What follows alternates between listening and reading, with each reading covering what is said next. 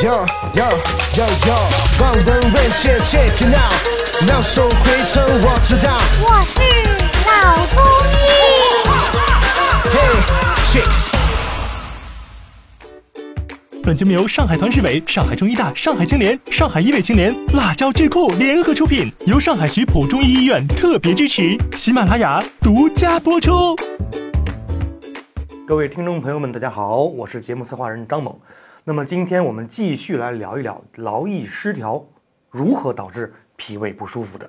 一个体质的问题。有一些人啊，他觉得自己吃的不算少，吃的也很好，但是就是不长，长不胖，人很消瘦。嗯，那么经常这些人呢，到我们医院来看医生，我太瘦了，呃，这个我吃的也不算少啊，就是不长肉啊这种，人就特别招人恨，对吧？呃，这个能有什么办法来调理脾胃？嗯，这种情况呢，实际上有两种情况啊。一种情况呢，他通过调理脾胃，他适当有所改善的；还有一种情况呢，我觉得他和他的体质有关系。也就是说他通常他的父母双方或者最起码有一方也是比较瘦的，嗯这个就是吃的不胖，吃的不长肉的，嗯。比较瘦的，这是一种情况。那么对于这种情况的话呢，你要是通过药物调理也很难纠正的。但是这种情况呢，往往到了一定的年龄以后，嗯比如说呃呃女性吧，到了结婚、怀孕、生孩子，嗯呃，哺乳，然后呢，慢慢的呢，体重就会增加。到了呃到到了中年啊，她开始增加体重了。在年轻的时候，她就是长不胖，嗯这是一种情况。还有一种情况呢，就是说她是吃的是比较少，她吃不下，嗯对吧？她这个呃吃了以后呢，他他吃的少嘛，当然营养也少，嗯，所以他的这个很很消瘦。嗯，你让他多吃呢，他吃不下，嗯，吃不下呢，这样的话呢，这种人呢，刚才讲的劳逸适度，呃，可能平常缺乏锻炼，对吧？呃，这是一个情况，所以呢，他的食欲不旺盛。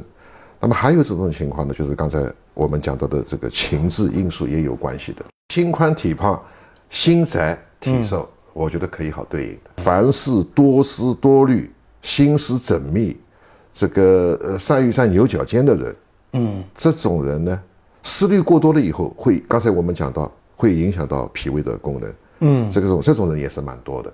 他由于思虑过多、多思多想的人，哎，他影响消化功能，胃口不好，长不胖，这也是一个原因。嗯当然，除此以外，还有一些就是我们认为是脾虚的人，对吧？呃，经常腹泻，啊，吃了油腻的要腹泻，或者受了冷要腹泻，那么食物还没有精华还没有完全吸收，这样的话呢，它就妨碍它的这个呃营养吸收。从现代医学来讲，可能有一些啊、比如说啊、胰腺的疾病啊，或者是消化吸收功能方面的疾病啊，啊、这些情况要应该去做检查，有没有这个呃呃消化吸收方面的问题，胃肠有没有问题？有问题，我们该治病就治病，中医就中医，西医就中西医，或者中西结合来治病。如果没有的话，那么我们就是调节他的脾胃啊，用脾虚嘛。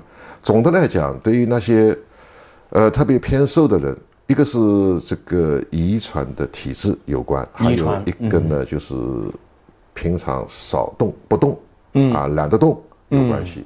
还有一个呢，就是这个思想负担太重，嗯也有关系。